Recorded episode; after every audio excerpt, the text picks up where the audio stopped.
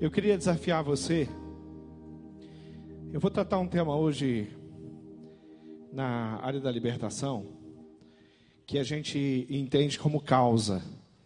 É, muitas vezes nós ficamos doentes, adoecemos, e, e o que acontece é que ao invés da gente tratar o problema, a enfermidade que a gente tem, a gente fica tratando o sintoma. Vou dar um exemplo disso com o seu corpo. De repente você está com uma febre muito alta, está lá, 40 graus de febre, né? E você fica tomando antitérmico, e um antitérmico mais forte, você já está dois, três dias é, com antitérmicos tentando controlar aquela febre e você não consegue controlar aquela febre. Porque febre é sintoma. Febre é um reflexo, é uma resposta do corpo, é um aviso do corpo que tem alguma coisa que não está legal. Quando você vai no médico e você fala, o médico pergunta: por que, que você veio aqui? E ele fala: eu vim aqui porque eu estou com uma febre alta. Ele vai te examinar e de repente vai pedir uns exames, e o exame vai apontar alguma coisa no teu sangue, e ele vai descobrir que você tem uma infecção na bexiga, por exemplo. Aí o médico vai pegar e vai receitar um remédio para tratar a infecção na bexiga. Sabe o que, que vai acontecer com a febre? Ela vai desaparecer. Porque se não tiver a infecção na bexiga, ou não tiver nenhuma infecção no seu corpo, não tem febre. A febre é uma resposta. Agora, se você vai ficar tomando remédio para febre, tomando remédio para febre, você vai ficar tomando banho gelado, botando compressa de gelo e querendo esfriar o seu corpo, talvez você vá até morrer, cara. Algumas questões emocionais também funcionam assim. Às vezes eu estou brigando, brigando, brigando com um vício brigando, brigando, brigando com comportamento mal. Eu estou é, lutando com a minha família, com o meu filho, com o meu casamento, com minha, minha, minha esposa ou meu esposo. Mas eu não estou tratando de fato qual é o problema que tem causado desequilíbrio ali naquele relacionamento, na minha vida. Por que, que eu tenho sido tão fraco nessa área? Tem uma causa. E eu quero falar sobre uma causa. E eu trouxe, é, eu queria recomendar dois livros. Primeiro eu quero falar com os homens. Cadê os homens? Levanta a mão. Só os homens. Ah, que joia. Tem um livro chamado Silêncio de Adão. Silêncio de Adão é um livro escrito para homem que trata questões e problemas relacionados aí à hombridade e, e, eu quero recomendar você ler esse livro, que ele vai te instruir, te preparar para lidar com as questões masculinas, em especial do, das emoções, dos sentimentos e do comportamento masculino. Então, é, Larry Crabb escreveu um livro fantástico. Esse livro não é novo. Eu já li esse livro faz bastante tempo. Não vou nem falar quanto tempo faz, né, para não denunciar aqui nem a minha idade nem o livro. Mas já faz bastante tempo e já usei no meu gabinete com homens, homens que leram esse livro, recomendado por mim, voltando para dizer o que, que aprenderam em áreas importantes. Então, por favor, homens, eu estou. É, eu vou tratar um tema e esse livro ele te ajuda nessa área. Um outro livro fantástico, esse já não faz tanto tempo que eu li, mas um livro muito precioso, é, um psiquiatra respeitadíssimo, lido no mundo inteiro, chamado Augusto Cury, Superando o Cárcere da Emoção. Esse livro trata de questões na sua vida emocional, no seu comportamento, um livro fantástico. Esses dois livros eu estou recomendando para você, para você poder ler e para você crescer. Mas tem um livro que esse livro tem que ser lido sempre muito mais do que esse, tem que ser lido sempre muito mais do que esse. Antes de pegar esse para ler, você tem que ler um outro livro. Antes de pegar esse livro ou qualquer outro livro do Augusto Cury, é, para ler, você tem que pegar um outro livro chamado Bíblia Sagrada. Esse você tem que ler todo dia, porque esse sim tem re respostas fantásticas. Eu trouxe essa versão porque essa versão é uma brochura e ela custa cinco reais. Então, eu, eu trouxe aqui para te dar uma dica. Compra esse livro para dar de presente para alguém. Vamos fazer um trato? Pelo menos uma vez por mês, você vai presentear alguém com a Bíblia. Você vai fazer isso? Teve uma campanha em Curitiba muito especial, há uns anos atrás, e eu lembro que nós tínhamos um alvo na região, a igreja não era tão grande, porque esses anos faz bastante anos, é, como é hoje, e nós tínhamos um alvo de, de, de é, presentear 100 mil Bíblias na cidade de Curitiba. Esse era o alvo das igrejas, era um, um, um projeto que surgiu aqui na nossa região. E, e, tinha uma Bíblia que, na época, talvez fosse cinco reais, mas eu lembro que era um real que você pagava na Bíblia, numa brochura, na época que essa campanha estourou. Eu comprava a caixa e eu deixava na mala do meu carro. Todo cliente que eu ia, eu dava uma Bíblia de presente. Todo mundo que eu encontrava, eu tinha uma oportunidade, eu dava uma Bíblia. Terminava, eu comprava outra caixa de Bíblia, botava na mala do meu carro. E quantas Bíblias nós distribuímos? A Igreja do Senhor distribuiu naquela campanha, naquele período. E isso foi muito precioso. E é um hábito que nós precisamos ter. Nós precisamos ler a Bíblia diariamente. E, e, nós precisamos também aprender a dar de presente a Bíblia. Ontem eu me enrolei, vou confessar um pecado. Ontem eu não consegui ler a Bíblia. Passei o dia sem ler a Bíblia. E, e depois que eu já estava deitado, e eu lembrei que eu não tinha lido a Bíblia ontem. Hoje eu acordei cedo. Tirei o atraso de ontem, né? Li, li, li cinco capítulos para ontem. E li os capítulos, mais quatro capítulos para hoje. Então acordei cedo para poder ler a Bíblia. Por quê? Porque a Bíblia é quem mantém o meu coração equilibrado. E qualquer pessoa que você conheça, se você conseguir convencer ela a ler uma porção diária da Bíblia Sagrada, você vai contribuir muito na vida dessa pessoa. Então, querido, uma dica. Cinco reais. O que é cinco reais? Essa, essa, como é que chama essa bolinha que eu joguei aí? Como é que chama? Ah, é perereca. Porque ela pula alto, né? Aquela bolinha ali não é barato. Quem tem filho sabe, né? Você tem que colocar lá um, um, uma moedinha. Você chega lá no, naquele local que tem aquele, aquele negócio, não sei como é que é o nome aqui. Infeliz, que põe dinheiro, aperta só uma bolinha daquela. Né? Aí a criança, você põe a ficha ou a nota, é, acho que é dois reais. Aí você aperta, sai uma, uma, pula uma perereca daquela. Aí a criança, claro, ela olha para a perereca, quero outra. E ela fala, eu quero essa aqui, ó. Para chegar naquela ali, você vai ter que comprar umas 50 para sair aquela. Mas a gente tem que convencer as crianças que não é por aí. O desafio que nós temos de vencer algo que tem destruído e complicado a vida de muita gente, que é uma experiência de rejeição. É sobre isso que nós vamos falar. Tem um texto em Romanos, capítulo 15, versículo 7, que diz: Portanto, aceitem-se uns aos outros, de, da mesma forma como Cristo os aceitou, a fim de que vocês glorifiquem a Deus. A aceitação que a Bíblia está propondo é o contrário da rejeição. Aceitar é o contrário de rejeitar.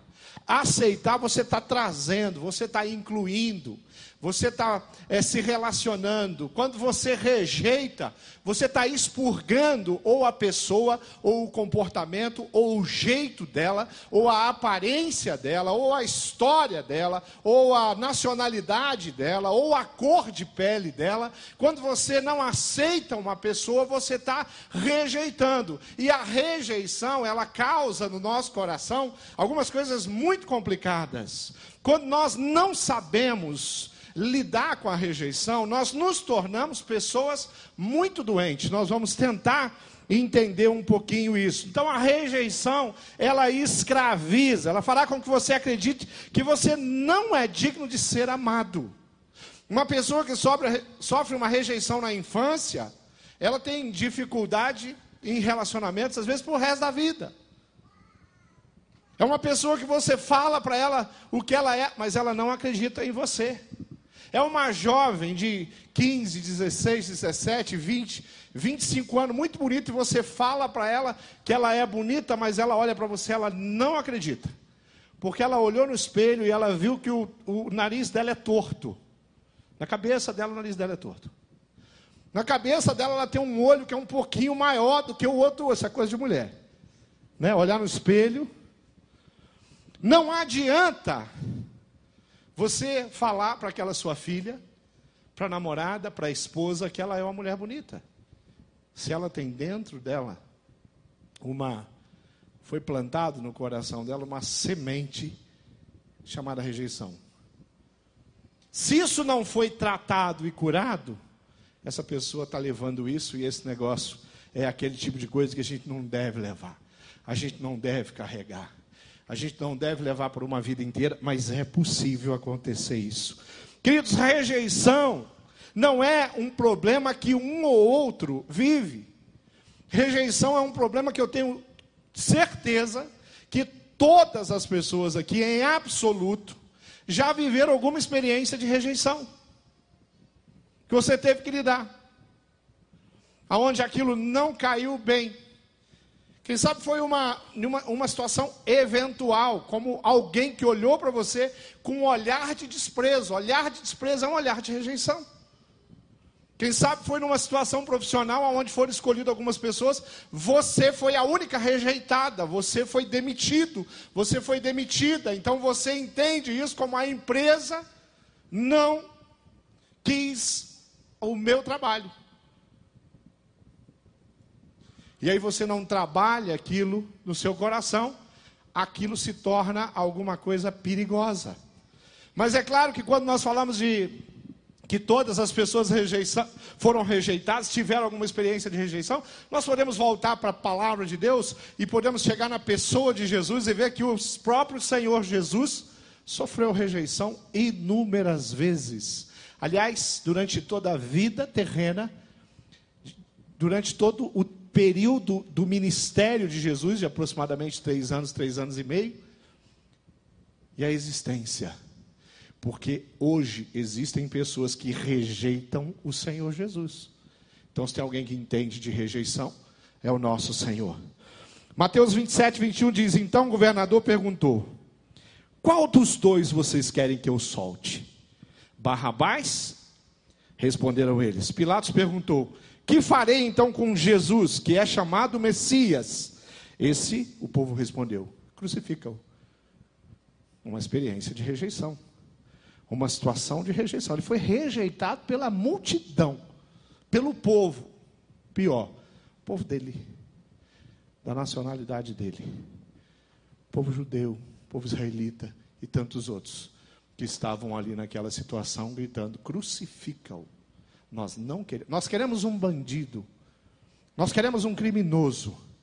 Nós não queremos que Jesus seja solto, poupado ou alguma coisa. Então, o nosso mestre é alguém que pode muito bem ministrar o nosso coração com um tema perigoso, complexo, complicado, chamado rejeição. O que é a rejeição?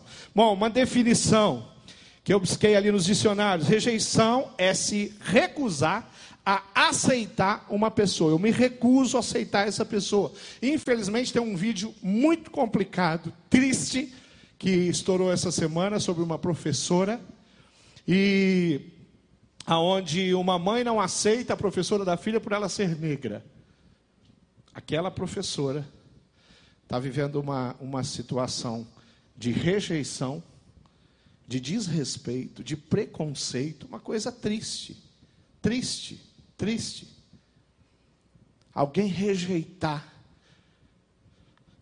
Se essa professora, uma mulher negra, se ela tem uma, um, um Deus, Jesus no coração dela, um, um, um coração equilibrado, ela vai se proteger disso. Se ela não tem, essa experiência pode destruir a vida dela, até levar a um suicídio.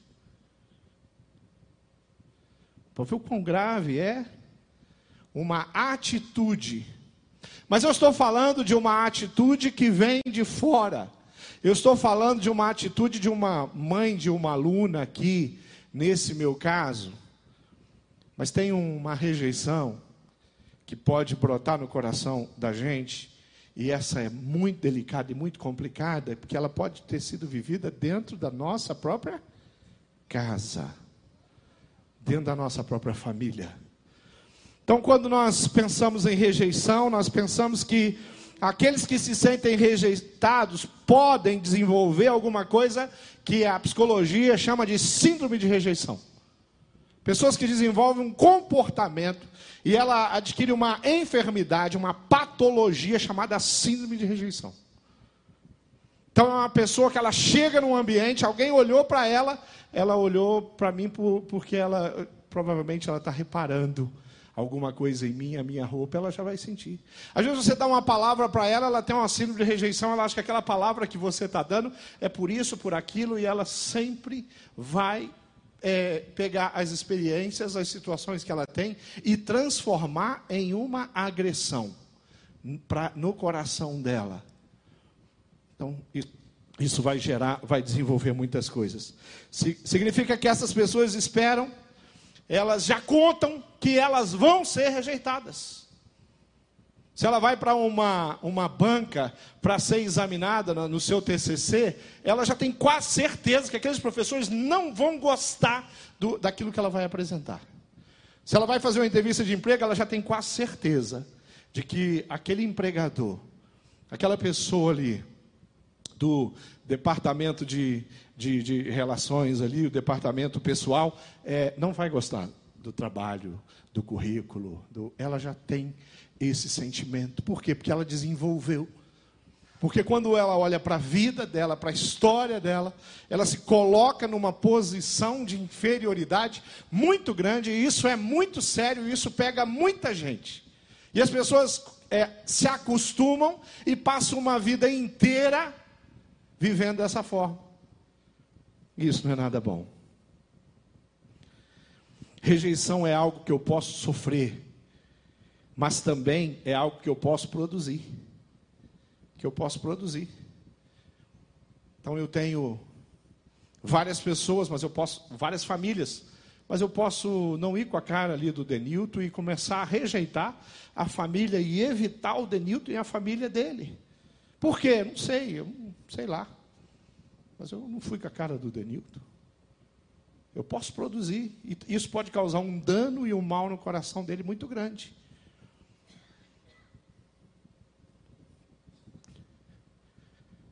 Mas se o Denilton é uma pessoa que tem essa síndrome, que sofre disso, e de repente ele vai chegar para mim e falar assim: Pastor Tunala, o que, que você tem contra mim, contra a minha família? E às vezes não tem nada. Como assim? O que, que você está falando? É aquela filha que chega para a mãe e fala assim: Mãe, por que, que a senhora não gosta de mim igual a senhora gosta dos meus irmãos? E a mãe fala: Que história é essa, minha filha? Ela desenvolveu um sentimento ruim e ela não se sente amada como os irmãos. O marido a ama muito, ou a esposa o ama muito, mas ele não se sente amado pela esposa. O que que a, a rejeição produz? Quando eu tive uma experiência e isso é, para mim se tornou uma dificuldade. O que, que pode produzir na minha vida? Primeiro, essas pessoas costumam desenvolver um espírito crítico muito grande. A minha tendência é criticar você, a sua roupa, porque eu estou entrando no mecanismo de autoproteção. Então eu entro num processo de defesa, então eu já te critico. Você pintou um quadro, eu não vou gostar. Você comprou um carro, não, mas esse carro aí, esse carro aí gasta muito, esse carro. Eu vou começar a achar defeito. Ou então eu vou começar a exigir demais. Então eu vou exigir demais da comida que eu estou comendo. Eu vou exigir demais dos meus filhos com relação aos, a, aos trabalhos, a tudo que eles fazem. Eu vou exigir demais das pessoas que estão perto de mim. Eu exijo demais dos funcionários, eu, se eu estou numa posição de liderança. Eu exijo demais eu estou sempre criticando, os meus professores nunca são bons, os meus pastores é tudo mais ou menos, não tem um que presta. Porque eu desenvolvi um senso crítico. Eu tenho muita dificuldade de olhar para o meu semelhante, de olhar para o meu irmão e ver que ele é um ser humano, que ele pode, que ele tem, ele faz muitas coisas lindas e maravilhosas e ele pode cometer erros a qualquer momento. Eu não aceito. Posso desenvolver um perfeccionismo muito grande, nunca está bom, a casa nunca está arrumada o suficiente. Eu fico o tempo inteiro limpando o que já está limpo, porque desenvolveu em mim Alguma coisa que não está bom. Não é isso. É quase. Tudo está quase. E a gente fala, por que, que eu sou assim? O perfeccionismo é um sintoma, é a febre. Eu preciso entender por que, que eu desenvolvi isso. Eu desenvolvo toques. Há uns dias atrás, entrou uma, uma jovem senhora no meu gabinete, eu aconselhei ela. Conversamos bastante. Mas enquanto nós conversávamos, ela arrumou a minha mesa inteira. Eu estou só observando e ouvindo e conversando. Tinha um papel, ela chegou a, a levantar e arrumou o papel que estava na minha frente, sem perceber. E eu estou só olhando ela. E ela foi arrumando, e tem um, algumas. A minha, a minha, mesa não é tão arrumada quanto a mesa do pastor Edmilson. Né? O pastor Edmilson é muito mais organizado que eu. Ela ia chegar aqui, ela ia pegar esse, esse livro e ela ia arrumar esse celular. Deixa eu colocar ele aqui, peraí. E ela ia arrumar direito esse copo. Peraí, esse copo tá. E sem perceber, ela arrumou minha mesa. Fiquei feliz. Falei, precisa atender mais essa pessoa. Que ela veio aqui arruma tudo. Queridos, cumprimentei, orei com ela, a gente conversou. Fui levá-la à porta. Quando ela chegou na porta ela olhou, o que estava fora do lugar? A cadeira que ela estava sentada. Ela voltou e arrumou. E eu estou esperando. É legal manter as coisas arrumadas? Sem, sem dúvida. É legal uma casa arrumada? Sem dúvida. É, já viu quadro torto? Quem tem problema com quadro torto? Você chega no consultório, você senta e tem um quadro na sua frente e ele está torto. Quem tem problema, levanta a mão. Ah, vamos averiguar isso aí. Você fica, você olha para um lado, olha, olha que a, a, a, menina ali, a, a secretária, ela dá uma saída para ir no banheiro, você corre lá e arruma um quadro.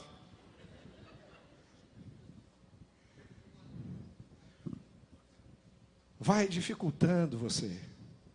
Vai dificultando a sua vida. Você não consegue entrar no consultório, ver se você tiver intimidade com aquele dentista, com o seu escritório do seu advogado.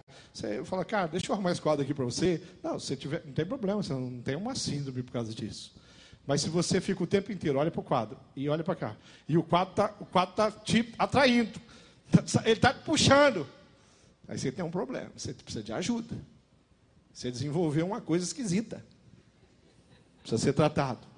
Sentimento de inferioridade, autoestima, Lá no rodapé, nunca está bom. Você veste uma roupa, você troca três vezes. Volta naquele espelho duzentas vezes. Nunca está bom. Você desenvolve vícios. E você se torna escravo do álcool. Você se torna escravo de algumas coisas que, ah, na linha do aconselhamento, eu chamo de escapismo. Alguma coisa que você colocou na sua vida para você que rouba você mantém você ali e para tirar você de uma vida saudável. E você então, é, por causa de uma experiência ruim, de rejeição, quem sabe na infância, no passado, você vai beber, você vai usar droga, você vai buscar excessos na sua vida, você vai assistir televisão demais. Você começa uma coisa, não consegue parar. Você vai trabalhar demais, a sua vida é trabalho, a sua família vai ser prejudicada por causa do excesso de trabalho. E você só acha que você é um cara trabalhador. E não é isso. Você é um cara que está tendo dificuldade para perceber de fato a sua importância, tanto no trabalho, quanto na sua família, quanto na sua igreja, quanto na sua parentela, com os seus amigos. Você não consegue equilibrar. E você fala: Não, eu sempre fui trabalhador assim. Não, querido, é doente. Eu sempre fui doente assim. Por isso que eu trabalho desse jeito e eu coloco a minha família em risco. Porque tem questões que eu preciso resolver, tratar e parar de fugir, de achar elementos de fuga na minha vida, no meu dia, na minha agenda.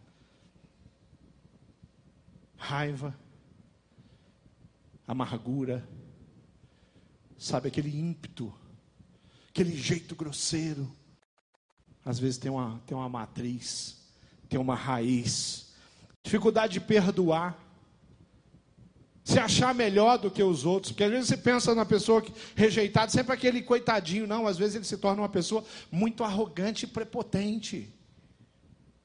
Queridos, um, um líder de Uganda, o, não, lembro, não lembro o primeiro nome dele, mas o segundo é, é Dada Amin, um dos maiores líderes que Uganda teve, foi um, um, um, um líder militar um general da guerra naquele país, se tornou presidente.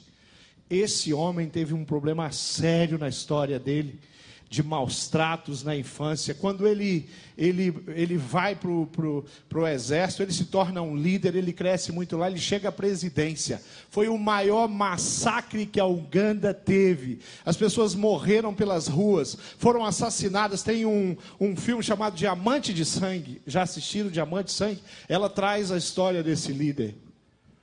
Aquele homem tem uma história macabra de maus tratos, de pobreza extrema, de dificuldades de fome na infância, de abuso sexual. E ele se torna uma das pessoas mais terríveis e doentes que a humanidade pôde conhecer. Está lá na, na galeria, junto com Hitler e outros. Hitler é um outro caso. Também sofreu rejeição. Quando você estuda a história dele, Queridos, então o cara sofreu rejeição, o pastor vai virar um monstro. Não necessariamente, querido. Hitler fez escolhas. Dada a mim também fez escolhas. Mas eu estou trazendo esses casos para você entender que uma experiência que você não cura e não trata pode sim trazer transtornos muito grandes na sua vida. Você tem algum dos sintomas que eu falei aqui? Você sofre algum desse pastor? Eu sou meio perfeccionista, pastor. Eu tenho dificuldade, sim, é, de receber amor dos outros, de receber elogio. Eu fico desconcertado quando me elogia. Eu tenho, sim, sentimento de inferioridade. Eu tenho autoestima baixo, sim. Eu tenho vícios. Eu, eu tenho, às vezes, eu, eu, eu me iro muito facilmente. Eu tenho dificuldade de perdoar. Alguma coisa, eu, você está se identificando? Vamos caminhar.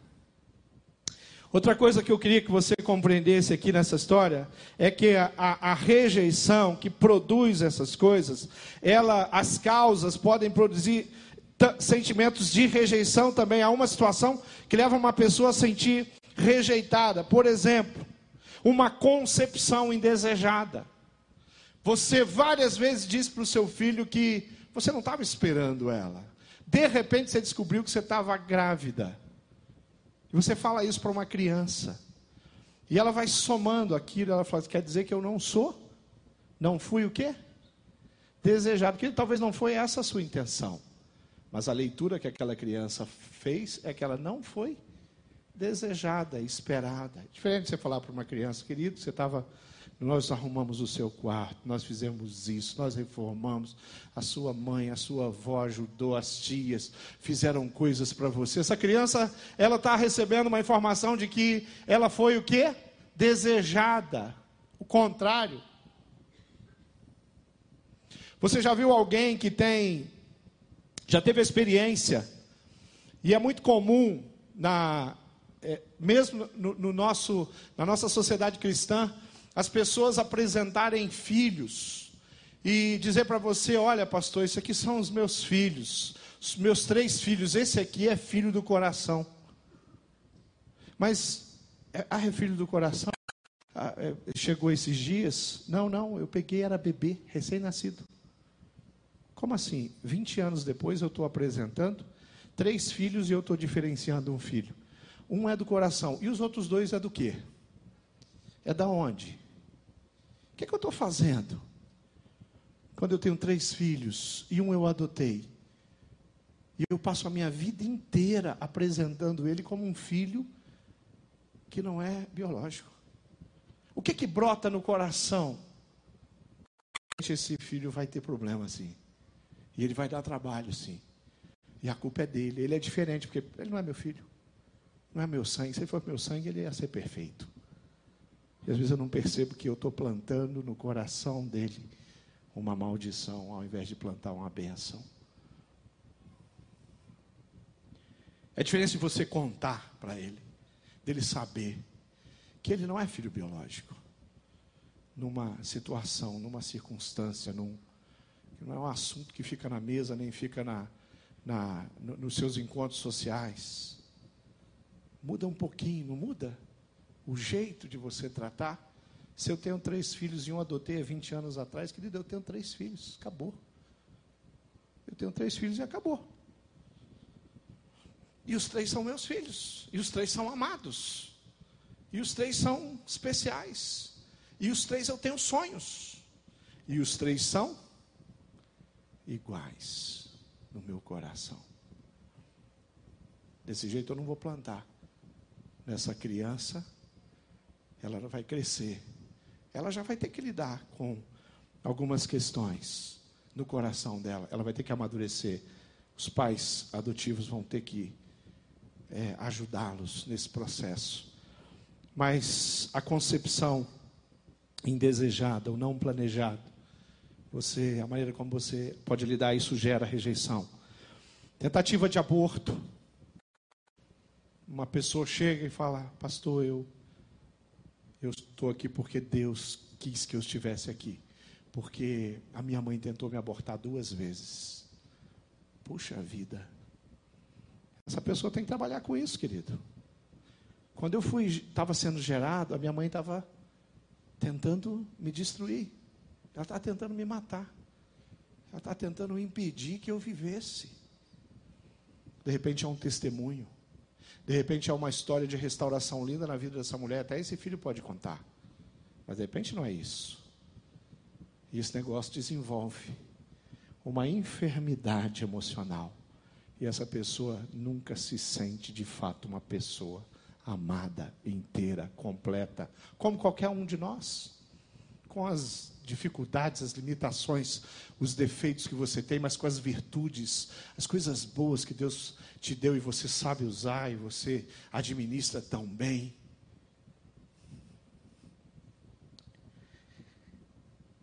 Tem coisas sutis que a gente tem que prestar muita atenção. Um exemplo, envolvendo criança. Tem uma menininha, e essa menininha, ela é espoleta, corre para cá e corre para lá. E o pai fala: essa aí era para ser menino. O que eu estou falando? Que as meninas não podem ser mais vibrantes, tem que ser mais recatada. O que, que isso pode causar no coração de uma criança? Eu sou alguma coisa que não deveria ser. Você consegue perceber Satanás pegando essa informação e trabalhando no coração dessa criança? Está perto, a criança já está com oito anos. E, pai, e a mãe fala: ah, Meu marido queria um menino, mas veio uma menina. E a criança está ali, está escutando. Isso não é uma, uma história e uma, e uma informação é, que já deveria ter sido trabalhado no coração, de repente, desse pai que esperava o menino, mas quando vem ali a ecografia, a ecografia, né? É, e olha, não é menino, é menina. Poxa, que bênção. Vou ser pai de uma menina. Vou amar essa menina. Deus me agraciou com uma menina. Esquece. Não tem menino. É uma menina. E de repente você vai ter outro filho, vai ser o quê? Outra menina. Outra bênção que Deus me deu. Ela falou, não, vamos tentar mais um, uma menina. Aí vamos tentar mais um, mais uma menina. Os três últimos, essa aqui era para ser tudo menino e só veio menina. Querido, nós somos cristãos. Nós não somos de nenhuma religião doida, fundamentalista, que não valoriza a mulher, que não valoriza as meninas, que não valoriza ter uma filha menina. Mas se eu vivo uma experiência dessa, e se de alguma forma eu passo isso para os meus filhos, eles vão crescer com o sentimento de que eles deveriam ser alguma coisa que eles não são. Isso gera frustração.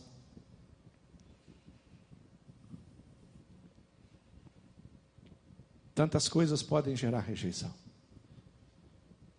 Muitos de nós vêm com algum tipo de deficiência física. Eu tenho uma limitação. Se eu não trabalhar o meu coração, eu vou ter problema, eu vou me sentir inferior. Por quê? Porque todo mundo aqui anda, eu estou na cadeira de roda. As pessoas estão têm os dois braços saudáveis. O meu, um dos meus braços não é saudável. Como é que você trabalha isso numa criança que nasceu com um probleminha no braço ou na perna? Isso pode gerar uma situação muito forte no coração dessa pessoa e impedir ela de prosperar, de crescer, de ser uma pessoa tranquila, de ser uma pessoa saudável, porque tem alguma coisa que impede ela de se ver como uma pessoa completa, porque tem alguma coisa ali que é diferente. Então nós precisamos pensar muito na maneira como nós tratamos, como nós cuidamos. Querido, a ausência dos pais, por causa do trabalho, é uma experiência de rejeição. O divórcio é uma experiência de rejeição. Você sabe como é que uma criança assume o divórcio dos pais? A criança vai assumir que a culpa é dela. Isso aí não adianta. Quem passou por um processo de separação sabe. Os filhos precisam de ajuda psicológica para eles poderem acomodar isso no coração. E quando o pai foi embora, por que, que ele foi embora da minha casa? Meu pai não me ama. Tem maturidade para entender um monte de confusão e história e falta de tudo naquele relacionamento e deu no que deu. A criança assume como se eu fosse de fato alguém. Minha mãe não tinha ido embora, meu pai não tinha ido embora. Então nós temos uma situação de uma criança que precisa ser trabalhada no coração dela, para ela não crescer adoecida em função de uma experiência de rejeição. São coisas reais. E conforme eu vou falando, como eu disse no começo, a experiência de rejeição não é aí na casa do vizinho. Você tem sua casa tem alguma. Se a sua família é uma das que costumam ter filhos prediletos, se os teus filhos estão falando, ó, o, o, o, mais novo, que é o, o filho predileto, é isso, e isso vira brincadeira, e essa brincadeira causa um dano, se você é pai, se você é mãe, você precisa primeiro combater isso. Que história é essa? Que história é essa que o mais novo é predileto? Que história é essa que ela é predileta porque ela é a única menina? Que história é essa que ela é predileta porque ela é menina e eu sou menino? Nem a morte, nem a vida, nem os anjos, nem outras autoridades ou poderes celestiais, Satanás, o diabo, o demônio não pode fazer isso. Nem o presente, nem o futuro. Nem o mundo lá de cima, nem o mundo lá de baixo. Em todo o universo, não há nada que possa me separar do amor de Deus, que é nosso por meio de Cristo Jesus, o nosso Senhor. Você, eu, todos nós. Deus olha, querido, ser humano. E Ele tem uma dignidade para olhar para você. Que coisa tremenda. É você saber que tem um Deus assim, eu preciso me relacionar com Ele. Que tem um Deus assim que vale a pena eu vencer tantas coisas para poder honrá-lo. Que tem um Deus assim que não vai esperar eu vencer as coisas para se relacionar comigo. Ele vai se relacionar comigo e me ajudar a vencer cada dia as minhas dificuldades, as minhas tentações, os meus medos, as minhas frustrações, Deus vai permitir. O Espírito Santo de Deus habita em nós. Todo aquele que colocou a sua vida à disposição do Senhor Jesus se tornou livre. Então, querido, não queira colocar a sua vida à disposição de Jesus e a, se agarrar a coisas do passado, se agarrar, tenta entender, tenta perseguir. Começa a questionar e fala: por que, que eu tenho esse comportamento? Por que, Senhor, que eu tenho tido esse comportamento? Por que, que eu tenho mais facilidade de criticar do que de dar palavras de bênção para minha família e para os meus filhos? Por que, Senhor, que eu tenho tanta dificuldade de dizer para os meus filhos que eu os amo profundamente? Dizer para minha esposa, para o meu esposo, que eu a amo, que eu amo profundamente? Por que, que eu tenho vontade, mas na hora eu travo? Você precisa entender porque essa reação é sintoma. Isso não é causa. Tem um bloqueio aí. Esse bloqueio pode ter a ver com uma história de rejeição. Pode ter uma história de frustração. Pode é, ter a ver com uma história de pecado, de decisão errada que você tomou, que você não, não quer resolver, não está resolvendo. Você precisa de ajuda, precisa buscar essa ajuda.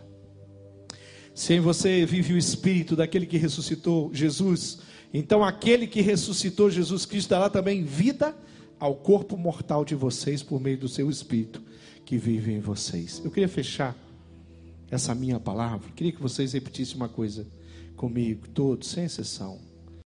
Você falasse assim, ó, eu sou amado incondicionalmente. Diga comigo. Eu, eu sou, sou amado incondicionalmente.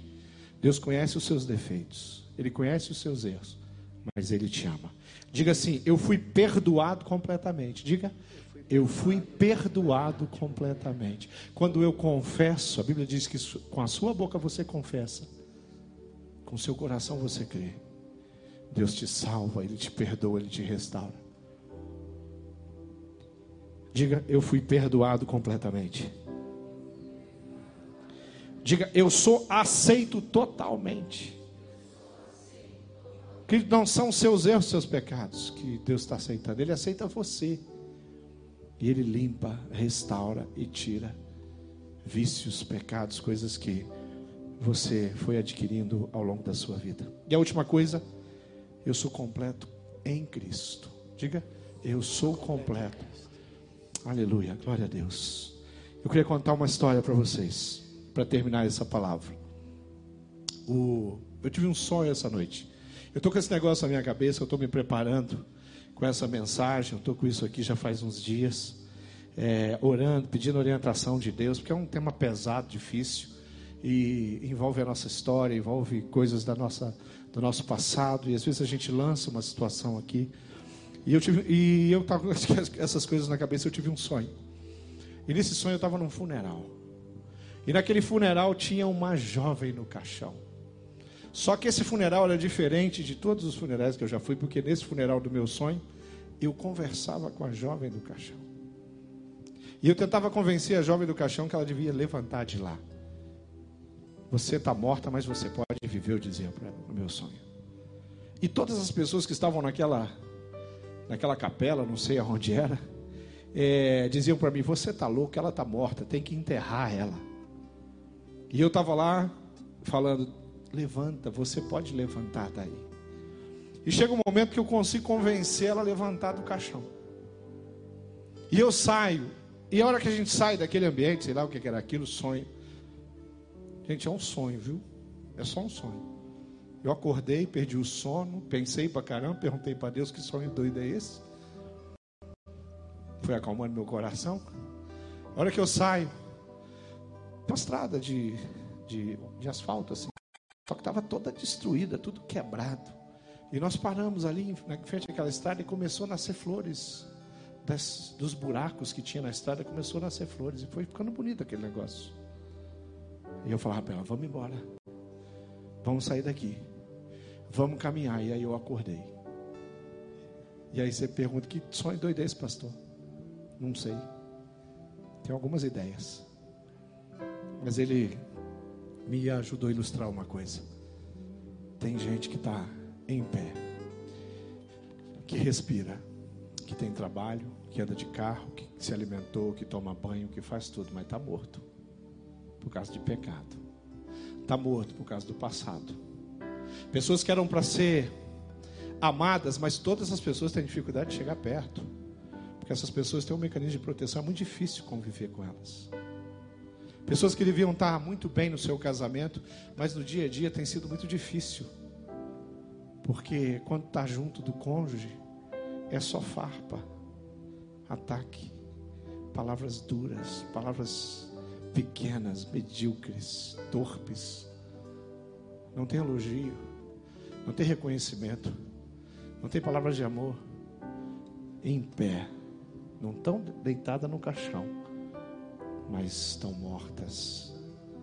Querido, eu comecei a pensar naquela estrada. A, a vida é difícil, a gente passa por buracos, por lutas, por tudo isso. Mas o nosso Deus, Isaías diz que ele faz florescer no deserto. O que, que é uma estrada de chão aqui em Curitiba, na, na nossa cidade? Pode cimentar, Quando Deus faz brotar, Ele faz brotar e Ele faz nascer. É isso que acontece quando nós levantamos e vamos resolver as nossas questões. É isso que acontece quando eu vou para o passado e eu não deixo mais aquelas pessoas que me machucaram. Eu não fico mais carregando essas pessoas. Eu me livro de peso. E Jesus levou sobre si todos os nossos fardos, diz a palavra de Deus.